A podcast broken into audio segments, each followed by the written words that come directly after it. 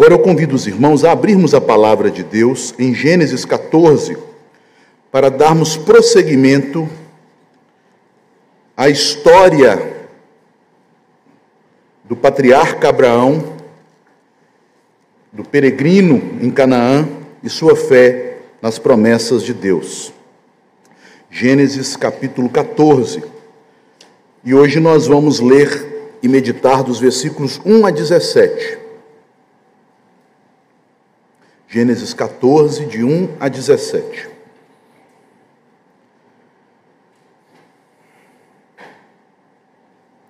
Assim diz a palavra do Senhor. Sucedeu naquele tempo que Anrafael, desculpem, sucedeu naquele tempo que Anrafel, rei de Sinar, Arioque, rei de Elazar, Kedorlaomer, rei de Elão, e Tidal, rei de Goim, fizeram guerra contra Bera, rei de Sodoma, contra Birza, rei de Gomorra, contra Sinabe, rei de Admá, contra Semeber, rei de Zeboim, e contra o rei de Bela, esta é Zoar. Todos estes se ajuntaram no vale de Sidim, que é o mar salgado. Doze anos serviram a Kedorlaomer, porém no décimo terceiro se rebelaram ao décimo quarto ano veio Kedorlaomer e os reis que estavam com ele e feriram aos refaíns em Asterote Carnaim e aos uzins em An e aos emins em Savé Kiriataim e aos oreus no seu monte Seir até El Paran que está junto ao deserto. De volta passaram em em que é Cádiz, e feriram toda a terra dos Amalequitas e dos amorreus que habitavam em Azazon Tamar.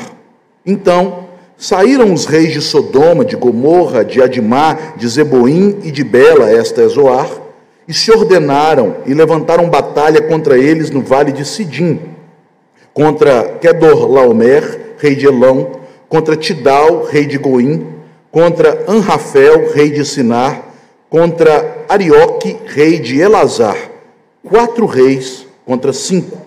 Ora, o vale de Sidim estava cheio de poços de betume. Os reis de Sodoma e de Gomorra fugiram, alguns caíram neles e os restantes fugiram para um monte. Tomaram, pois, todos os bens de Sodoma e de Gomorra e todo o seu mantimento e se foram. Apossaram-se também de Ló, filho do irmão de Abrão, que morava em Sodoma, e dos seus bens e partiram Porém veio um que escapara e contou a Abrão, o hebreu. Este habitava junto aos carvalhais de Manri, o amorreu, irmão de Escol e de Abner e de Aner, os quais eram aliados de Abrão. Ouvindo Abrão que seu sobrinho estava preso, fez sair trezentos e dezoito homens dos mais capazes, nascidos em sua casa, e os perseguiu até Dan. Repartidos contra eles de noite, ele e os seus homens, feriu-os e os perseguiu até Obá, que fica à esquerda de Damasco. Trouxe de novo todos os bens e também a Ló, seu sobrinho, os bens dele e ainda as mulheres e o povo. Após voltar Abrão de ferir a Kedorlaomer e aos reis que estavam com ele, saiu-lhe ao encontro o rei de Sodoma no vale de Savé, que é o vale do rei. Oremos. Senhor Deus, Pai bendito, Deus que é o revelador de todas as verdades da Escritura, suplicamos a Ti que abra os nossos olhos para compreendermos esta história antiga de reis vetustos, de guerras que nos parecem longínquas e até lendárias, para vermos, ó Pai, nestes eventos históricos, as ações da providência, os desígnios do Senhor, o modo muito sábio e santo pelo qual o Senhor governa a terra para cumprir os teus planos, a fim de provar e livrar os teus servos e realizar a tua grande obra de redenção. Dá-nos entendimento destas verdades e, acima de tudo, ajuda-nos, Senhor, por meio delas, como através de lentes, compreender a realidade que nos cerca. Porque também, Senhor, somos cercados de guerras, ameaças, conflitos e contendas, e muitas vezes não percebemos a mão do Senhor agindo por trás destas coisas, como grande rei que a tudo governa, que a tudo conduz, para a glória do teu nome para o bem do teu povo. Dá-nos, Senhor, esta sabedoria procedente das Escrituras, tal como o Senhor a concedeu a Abraão. Assim nós oramos em nome de Jesus. Amém e amém. Meus irmãos, as narrativas bíblicas são muito importantes para nós, estas histórias, porque elas nos mostram na prática como funciona a teoria. Geralmente, quando nós falamos de verdades bíblicas, de aspectos da teologia bíblica, nós tendemos a ficar ou muito na teoria, ou então cairmos para uma linha sentimentalista, emocionalista. Por exemplo, ao falarmos da fé, estas são as tendências que encontramos na igreja quando tratamos da fé. Algumas pessoas entendem a fé simplesmente como a adesão a doutrinas. Nós sabemos que as doutrinas, as verdades bíblicas estão intimamente relacionadas à fé, porque a fé precisa de um objeto no qual repousar, ela precisa de crer em algo, e este algo são as verdades bíblicas a respeito de Cristo, da sua obra, da salvação que Deus nos dá por ele. Mas a fé não se resume a isso. A simples profissão de fé, como adesão a verdades, não passa de uma fé nominal, fria, intelectual, histórica. Isto não é fé. Por outro lado, nós temos uma ideia de que a fé ela está ligada aos elementos subjetivos da alma, a maneira como nos sentimos em nosso relacionamento com Deus, o êxtase, a alegria, a forma com a qual a graça de Deus nos enche de sentimentos bons. As pessoas então passam a confundir fé com emoção, e quando estas emoções faltam, e quando os problemas são grandes, e quando ela se envolve com conflitos, e estas emoções já não são suficientes para dar suporte, sustentação na sua caminhada, elas sucumbem. Porque a fé, embora envolva emoções, e eu imagino que Abraão tenha ficado extremamente alegre, extasiado, cheio de emoções, quando recebeu as revelações de Deus, o conforto de Deus, a fé não pode ser resumida a isto. Porque também há na vida dos servos de Deus momentos de silêncio da parte do Senhor, momentos em que a alma enfrenta desertos, e é neste momento que a fé é mais necessária. Por isso, ela não pode se limitar às emoções. Portanto, meus irmãos, o Senhor nos dá estas histórias para compreendermos de maneira dinâmica o que é a fé, a fé em ação, a fé em movimento, a fé exemplificada na vida, nas circunstâncias da história de servos de Deus. E aqui nós temos as dinâmicas da fé na vida de Abraão e na vida de Ló. Por um lado, Abraão recebe o chamado de Deus e crê. Ele falha em um primeiro momento em perseverar na fé. Diante do primeiro desafio, que foi a fome na terra da promessa, ele foge para o Egito ele colhe a disciplina de Deus e o livramento do Senhor, ele volta ao lugar de onde saiu em obediência, ele erige altares, e neste momento a Bíblia descreve o desenvolvimento da fé de Abraão para uma maturidade espiritual. Ele começa a entender as coisas da perspectiva de Deus e começa a agir movido por essa perspectiva da palavra de Deus, não pelos olhos humanos e carnais, mas pelos olhos que enxergam através da palavra, os olhos da fé.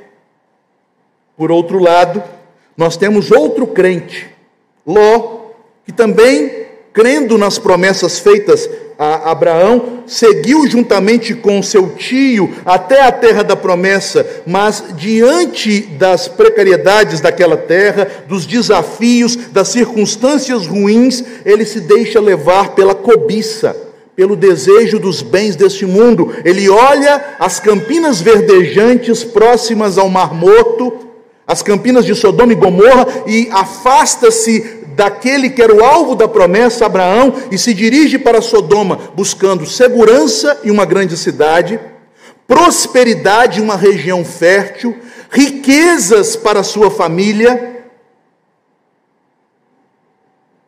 Sua fé fica estagnada.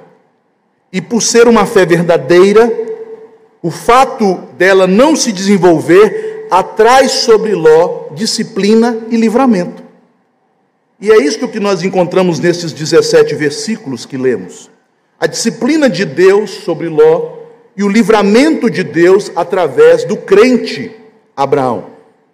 Dois crentes sendo tratados de maneira divergente, diferente por Deus, devido ao modo diferente como eles desenvolvem a fé que o Senhor havia implantado no coração deles. Vejam, meus irmãos, como Deus conduz o crente Abraão de uma fé incipiente e fraca, embora uma fé verdadeira e sincera, a uma fé forte e madura, cada vez mais firmada, culminando na aliança, no capítulo 17 culminando no, na vitória contra a maior provação que ele recebe do Senhor, no capítulo 22. Deus vai fortalecendo a fé daquele servo que, submisso, que de maneira mansa e humilde, se dobra à vontade do Senhor. Em contrapartida, Ló vai de mal a pior, mesmo sendo um crente porque suas escolhas não são movidas pela fé na palavra de Deus, mas pelo desejo do seu coração cobiçoso, que busca segurança no mundo e não no Senhor. Nós aprendemos, portanto, meus irmãos, neste capítulo 14, nestes versículos de 1 a 17 que lemos, a, res, a respeito da resposta da fé diante das circunstâncias da vida. Quais são as respostas da fé diante das circunstâncias da vida? O capítulo, ou melhor, a perícope, o texto que lemos, pode ser dividido em quatro momentos, quatro atos. Primeiramente, dos versículos 1 a 4, nós encontramos a rebelião dos reis das, da planície contra os reis do Oriente. Em segundo lugar, dos versículos 5 a 7, nós temos a consequência da rebelião, que é a guerra entre os reis. Os reis da planície, cinco reis, entram em guerra contra os reis do Oriente, os quatro reis. Em terceiro lugar, o terceiro movimento desta narrativa, dos versículos 8 a 12, o despojo. Os reis derrotados agora perdem tudo. Eles queriam mais, eles queriam deixar de pagar os seus tributos, eles queriam lucro e acabaram se vendo, muitos deles, sem sua vida e sem seus bens. E finalmente, dos versículos 13 a 17, chegamos ao ponto máximo, quando o rei oculto é revelado, e este rei oculto é Deus.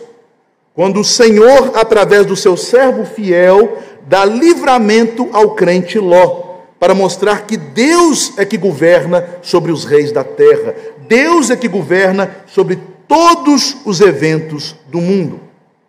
Vejamos então cada um destes momentos da narrativa, cada uma destas situações da narrativa e como cada um desses momentos está relacionado pela providência de Deus à fé do crente Abraão e do crente, devemos falar crente, porque assim a Bíblia o designa, do crente Ló. E eu gostaria que você, após esta pregação, olhasse para esses dois modelos e observasse a sua vida. Será que eu tenho sido um crente como Abraão, que tem crescido na fé, ou um crente como Ló, que tem afundado, embora será salvo, mas com muitas dores e debaixo de muitas disciplinas? É por isso que esse texto se encontra aqui para fazermos esta reflexão, como nos diz o apóstolo Paulo em 1 Coríntios capítulo 10, que todas estas coisas do passado que foram registradas e escritas, para o nosso exemplo foram escritas, para aprendermos com elas. Percebam, meus irmãos, que o mundo após o pecado se torna um mundo de hostilidade entre irmãos. Toda a humanidade procede de um só após o dilúvio, de Noé, mesmo antes procedia de um só, de Adão, mas agora toda a humanidade procede de uma mesma família. Todos eles são filhos dos filhos de Noé, de Sem, Cã e Jafé. Mas à medida em que a família humana cresce e se multiplica, cresce e se multiplica também o pecado, e com o pecado há desavenças, guerras, conflitos, cobiça, desejo por bens, toda sorte de males. No Oriente se formam os primeiros impérios, e o versículo 1 nos informa, primeiramente em ordem alfabética, os grandes reis orientais. Mais à frente, o rei, do no versículo 9, o rei que é o líder desta coalizão de reis é nomeado Kedorlaomer, o rei de Elão. Que impérios são estes? Impérios orientais que se identificam com a região da Babilônia, da Pérsia, que é o Irã, do Iraque e da Turquia. Os quatro grandes reinos orientais que não eram apenas cidades poderosas, mas já reinos que se formavam como impérios e que não podiam conflitar. Então eles fazem uma aliança. Já que nenhum deles tinha poder suficiente para subjugar o outro, eles se aliam para subjugar toda a terra. E é isso que eles fazem. À medida que estes quatro grandes impérios se juntam, eles vão subjugando os reis menores incluindo reis da região da Palestina, da região de Canaã, numa região fértil de planícies verdejantes que ainda não havia sido destruída pelo juízo do Senhor, a região de Sodoma e Gomorra. Percebam, meus irmãos, que quando o homem mira no mundo os seus bens, e deixa que a cobiça manifestada no desejo dos olhos, no desejo da carne, no desejo de status, que é a soberba da vida, o domine, ele não pode pensar que somente ele deseja isso, porque todos os pecadores querem o mesmo. E na medida em que todos os pecadores querem a mesma coisa, eles se tornam inimigos entre si. Portanto, o mundo dominado pela cobiça é um mundo de uma guerra de todos contra todos. A paz só é garantida pelo medo da destruição total. E é assim que funciona o mundo. Por que as nações se mantêm em paz? Porque elas têm medo de serem destruídas. Então elas ficam neste jogo de xadrez, nesta guerra fria, se estudando e esperando a hora em que o seu oponente esteja enfraquecido para atacar. Era o que acontecia no mundo antigo. É o que acontece no mundo desde sempre. Os reis das cinco cidades, não eram reis de impérios, eram cinco grandes cidades da região do Mar Morto, eles agora se veem no direito de lutar para se verem livres da tirania dos grandes impérios orientais que cobravam tributos, permitiam que eles reinassem, mas eles tinham que mandar os seus tributos, tinham que mandar o ouro para a Inglaterra, tinham que mandar o ferro para a China, tinham que mandar os grãos para a Europa. Mas eles falaram: acabou, não vamos pagar mais tributos. Ah, não vão não? Então tá bom, vocês não mandam para cá, a gente manda a bomba atômica para aí. E aí eles vieram com seus exércitos. Os grandes exércitos orientais vieram, e o texto nos narra que ao descerem em direção a Canaã, eles vieram varrendo todos os povos que estavam à sua frente, até chegarem em Canaã. Portanto, era um grande e poderoso exército, formado pela coalizão de quatro reis contra cinco, mas quatro reis de impérios contra cinco reis de cidades. Percebam que a ênfase do capítulo está na palavra rei, é a palavra-chave do capítulo, como observam os comentaristas. Demonstrando que no mundo há no coração, humano, no coração humano este desejo de se antagonizar contra o Senhor, que é o Rei Criador de todas as coisas, onde cada homem quer ser o Rei quer dominar sobre o semelhante, quer expropriar o seu semelhante, quer ter o domínio sobre os bens da criação. E por isso o mundo está em constante guerra, começando da família, passando pelo ambiente de trabalho e chegando às nações. O mundo está em guerra, meus irmãos, não pense que seja diferente. Se você acha que uma família está em paz, espere até o pai ou a mãe morrer e comece a fazer ali o inventário. Aí você vai ver que o mundo está em guerra. Veja se é pacífico. Não pode ficar com a minha parte, você precisa mais do que eu. É assim que acontece? O mesmo desejo que levou Ló a desejar, a buscar no mundo segurança, satisfação, poderio financeiro, é o desejo que está no coração de todos os homens que decaíram da graça de Deus e por isso eles estão em guerra. O versículo 4 então nos mostra a consequência do pecado e da cobiça dos homens. Eles se rebelaram. Os que estão debaixo de autoridade se rebelam contra aqueles que estão em posição de autoridade.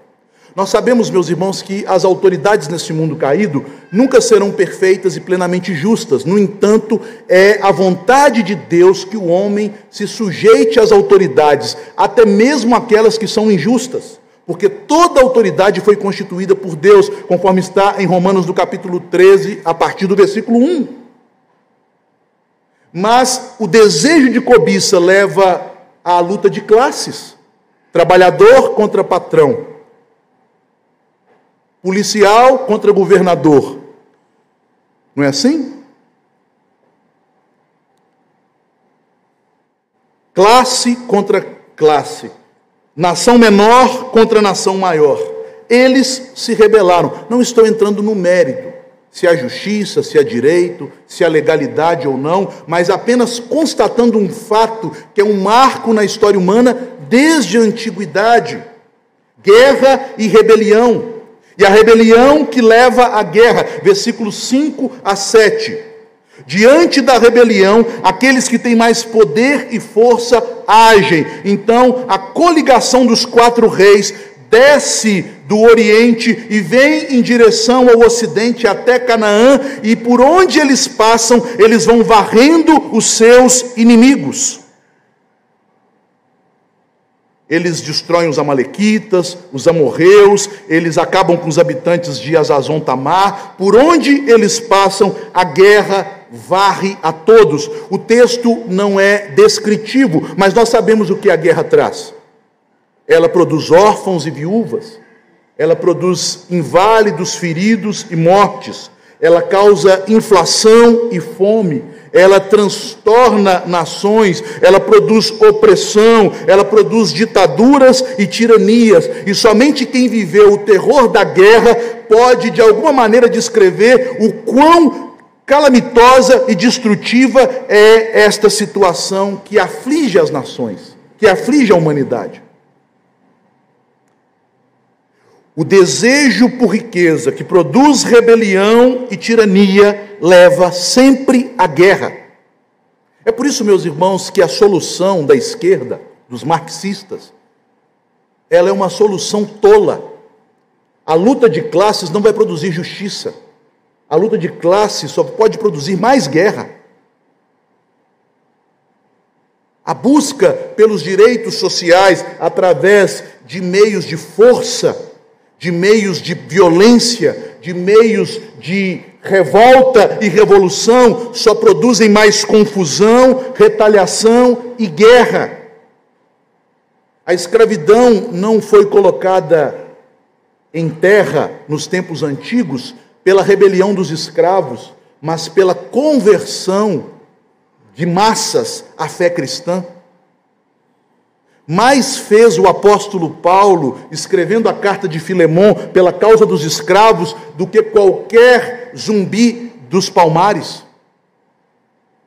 Mas a humanidade pensa que a revolta contra a injustiça e a rebelião pode produzir algo de bom, quando na verdade só produz conflito, guerra, sangue e destruição. E o texto nos descreve estas coisas.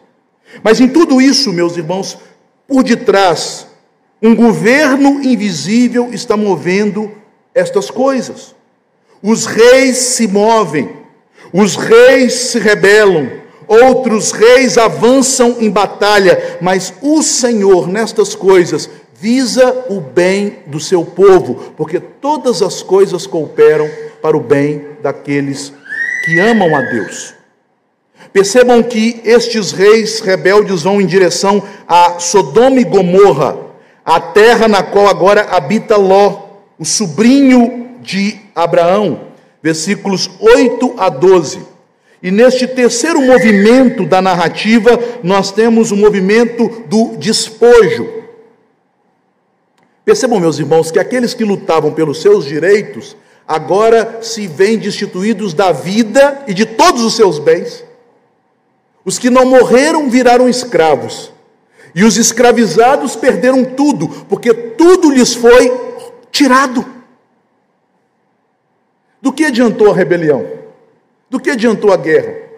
Mas nós somos uma geração que tem sido, ao longo das últimas décadas, bombardeados por filmes, por romances, por séries, onde a rebelião, a rebeldia são exaltados como virtudes como coisas boas, como ambições justas, como coisas que redundarão em libertação para a humanidade, em paz para a humanidade, em justiça social, mas a Bíblia nos adverte: isto não terminará bem, como diz o salmista, abandona a ira, larga o furor, porque estas coisas terminarão sempre mal. Não busque a vingança, porque ao Senhor pertence a vingança. Ele é quem retribuirá. Primeiramente, Deus age na vida de Ló. O versículo 12, que fecha este terceiro movimento da narrativa, nos diz: Apossaram-se também de Ló, filho do irmão de Abrão, que morava em Sodoma, e dos seus bens, e partiram. E aqui duas coisas são importantes e que não podem ficar desapercebidas. Em primeiro lugar, quando Abraão, pacificando a contenda entre os seus servos e os servos de Ló, oferece a Ló a possibilidade de escolha para onde ele desejasse ir. Ló, ele com seus olhos carnais visualiza as verdejantes campinas da região de Sodoma e vai para o campo. Mas agora Ló já não está mais no campo, Ló está na cidade. E o capítulo anterior nos informa que os habitantes daquela cidade eram homens maus. O Novo Testamento, principalmente na segunda epístola de Pedro, nos diz que Ló, nos dias em que viveu em Sodoma, ele sofria ao ver a perversão daqueles homens. Não obstante, meus irmãos, ele sofresse e não compactuasse com pecados deles. Não obstante, meus irmãos, ele se afligisse porque ele cria em Deus e tinha outra perspectiva para a sua vida, ele não teve coragem de romper. Meus irmãos, muitos crentes apanham porque não rompem com os ímpios. E quando o juízo de Deus chega aos ímpios, eles estão juntos e misturados com aqueles ímpios. Ló, talvez por pena, e nós não devemos agir por pena. Os irmãos se lembram da exortação que Deus fez a Samuel após destituir Saul? Deus diz claramente a Samuel: Samuel, até quando terás pena de Saul e não ungirás um rei para Israel? Meus irmãos, Deus, ele tem misericórdia. Deus tem compaixão, mas Deus não tem pena. Deus não tem dó. Se uma pessoa escolhe um caminho errado, ela vai arcar com as consequências. Eu não devo ir com ela para que eu não sofra juntamente. Misericórdia é oferecer ajuda ao que quer ajuda. Dó é querer arrastar a pessoa, mesmo quando ela não quer vir para o lado certo. Ló, sabendo de toda a corrupção que havia naquela cidade, vivia ali, não rompia com aquelas pessoas, não voltava e reconciliava com seu tio. Abraão, eu errei. Eu fui para aquele lugar porque era um lugar próspero, cheio de riquezas, mas eu descobri que a riqueza melhor lá não tem. Lá não tem homens que temem ao Senhor, lá não há homens de palavra, lá não há homens de moral. Eles vivem uma vida degradante, eles vivem em prostituição. As festas dele são festas terríveis. Eles estão corrompendo a minha família, minha mulher e meus filhos, minhas filhas já estão se envolvendo com estas pessoas. Eu não posso viver mais com eles. Mas há pessoas que têm medo de romper. Pastor, eu não posso deixar de ir na casa da mamãe todo fim de semana. Eu sei que meus irmãos, eles abrem um engradado de cerveja, só contam conversas é, é, é, é, levianas, só más conversações, mas são meus irmãos, é a minha mãe. Não importa, o dia que o juízo vier sobre aquela casa, você estará junto e o juízo te alcançará. Foi com Ló. Meus irmãos, rompa. Quebre os laços do pecado. Tenha coragem. É melhor viver no deserto, como fez Abraão, na presença do Senhor, diante do altar do Senhor, adorando a Deus, do que viver nas tendas da perversidade, como o salmista no Salmo 20 diz: Senhor, eu estou nas tendas da perversidade, me tire daqui. Até quando eu me verei aqui no meio daqueles que têm a língua imunda, que só falam contra o Senhor, que só falam leviandades, que não têm o temor do Senhor, e eu aqui crente, compactuando com estas coisas? Assim foi Ló. E vejam, meus irmãos, ele vai para a cidade, constrói uma casa, habitava numa casa, tem segurança porque a cidade é cercada, tem bens, porque a cidade também está numa região fértil, e ele tem fazendas, tem gado, e num instante ele perde tudo. Ele perde tudo. Enquanto ele buscou segurança em uma casa, Abraão, que habitava em tendas, buscou segurança no Senhor, no altar do Senhor.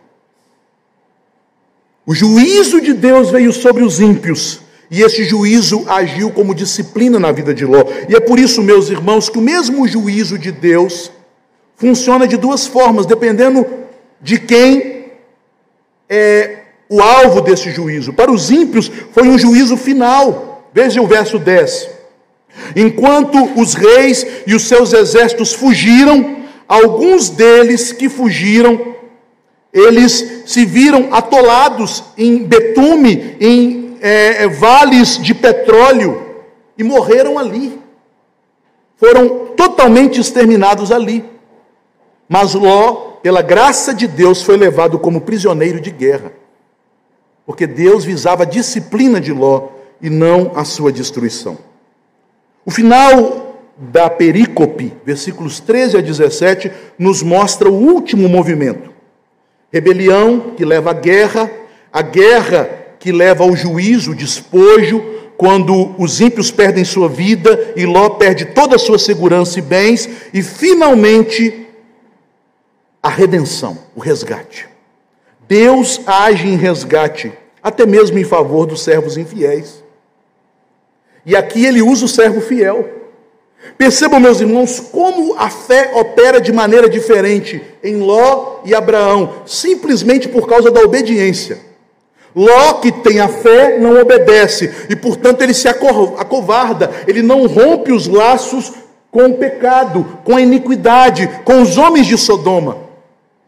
Abraão, em contrapartida, Após ter aprendido uma dura lição no Egito, tendo visto sua própria esposa no leito de Faraó, ele agora vai à presença do Senhor em Canaã e ali o Senhor lhe enche de coragem que procede da fé.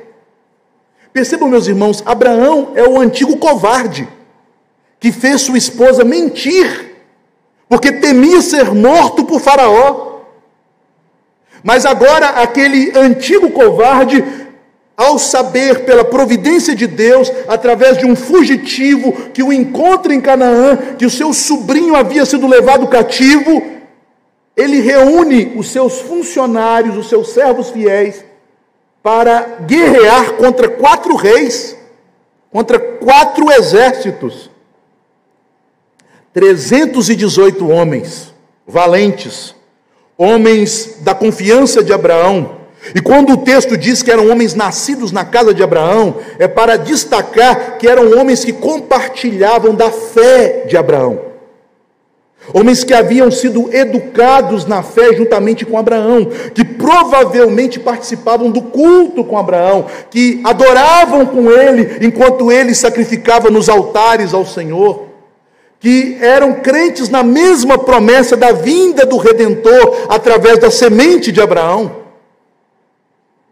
E é por isso que aqueles homens, mesmo sendo servos, foram também encorajados pelo Senhor a seguirem Abraão naquela empreitada. Mas percebam, como Deus age dando segurança a Abraão, porque no meio de uma terra inimiga, o versículo 13 em diante, nos fala que Abraão, juntamente na terra inimiga, ele habitando na terra dos cananeus, ele ganhou a simpatia daqueles homens, e agora, diz o versículo 13, eles eram aliados de Abraão, e no original a palavra que aparece é aliança. O caráter berite, eles fizeram uma aliança, eles cortaram uma aliança com Abraão. E esta palavra, meus irmãos, não designa apenas um acordo, um contrato, mas uma aliança de vida e de morte. Uma aliança de sucerania e vassalagem, isto é, um compromisso de serviço mútuo na paz e na guerra. É a mesma palavra usada para aliança entre nós e Deus. É a mesma palavra usada para a aliança do sangue de Cristo na ceia. Percebam, aqueles homens, vendo a fidelidade de Abraão, o caráter dele, foram influenciados por Abraão e agora tinham uma aliança com Abraão. Abraão os influenciou com a sua fé.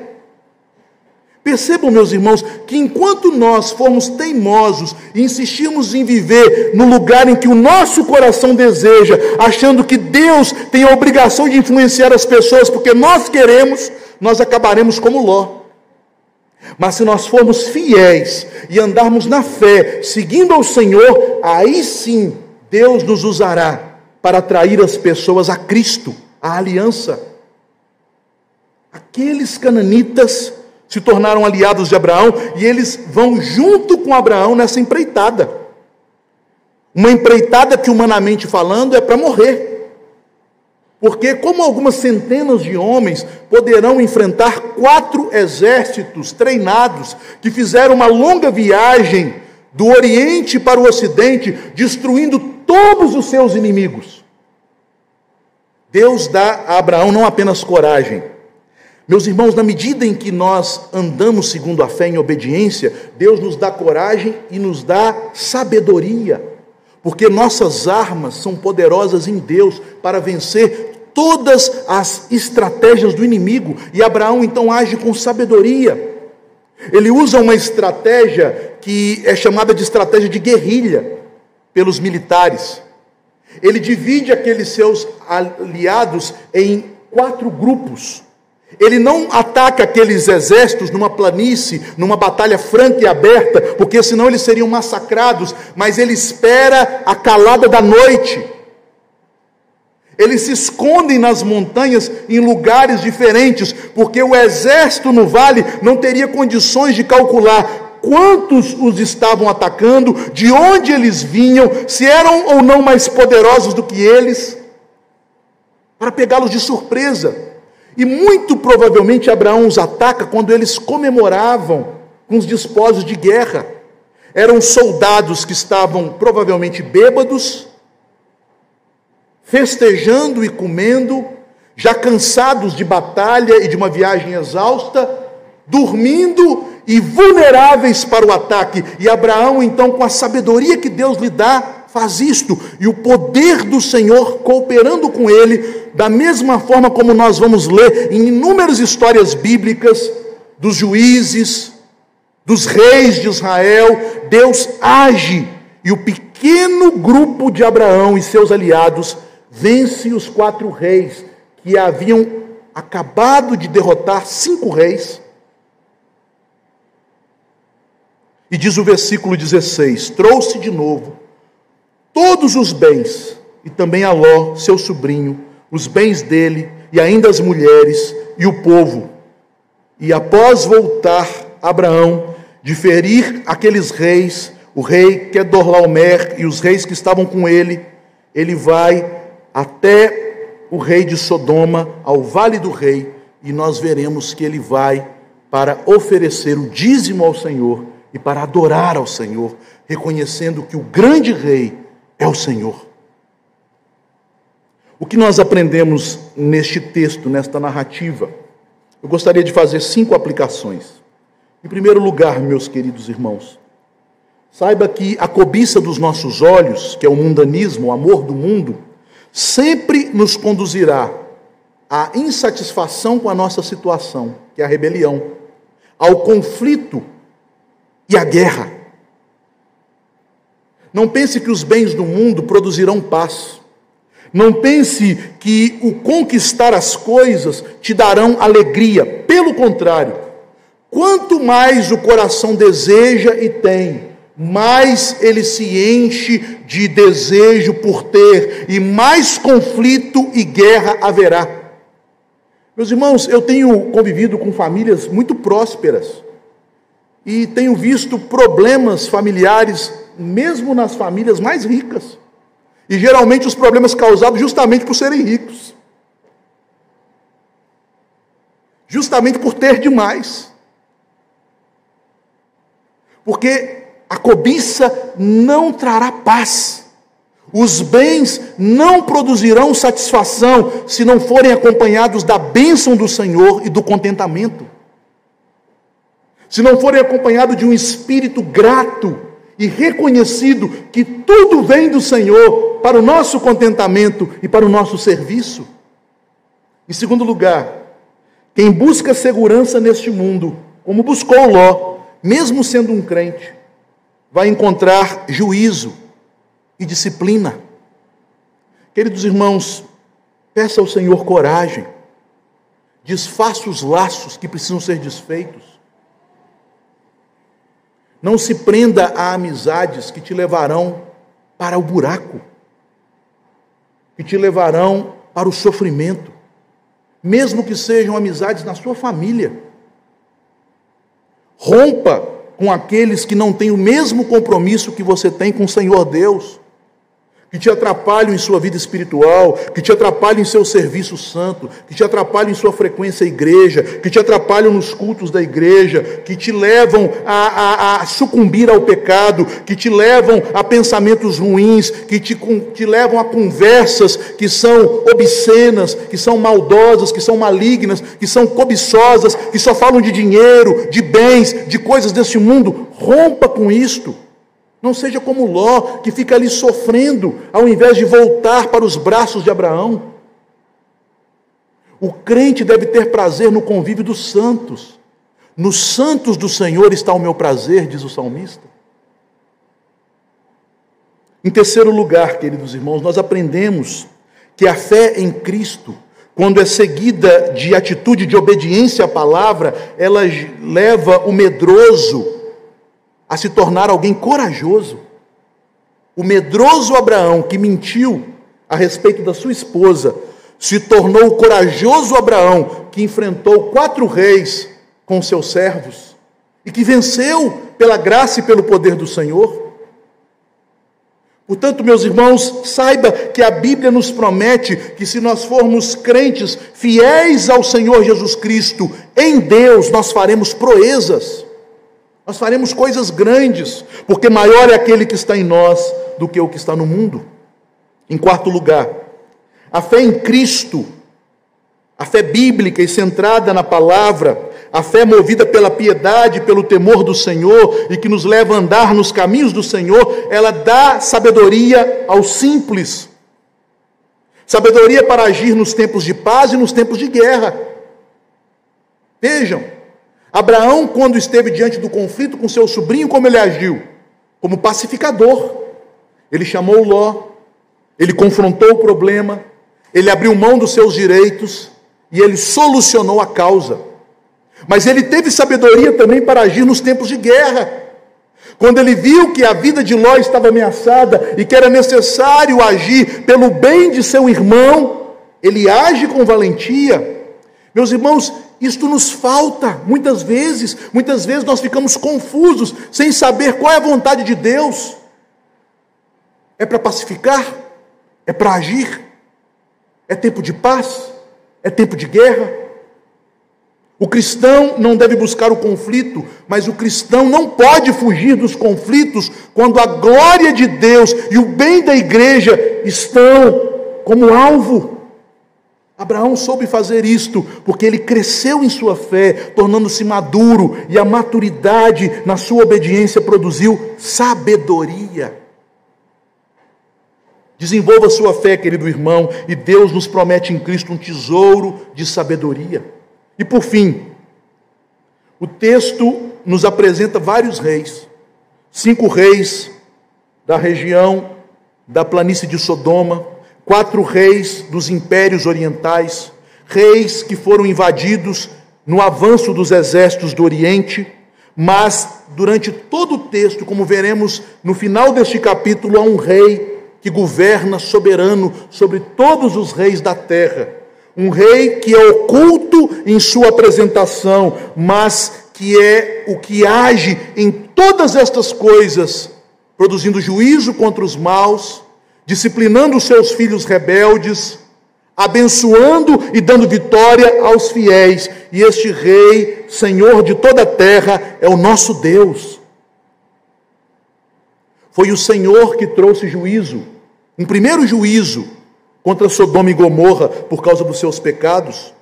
Foi o Senhor que trouxe juízo contra os tiranos orientais, infligindo contra eles uma derrota humilhante através de Abraão e seus aliados. Foi o Senhor, o grande rei, que disciplinou o crente Ló, que perseverava em seguir nas tendas da iniquidade, ao invés de buscar reconciliar-se com seu tio crente.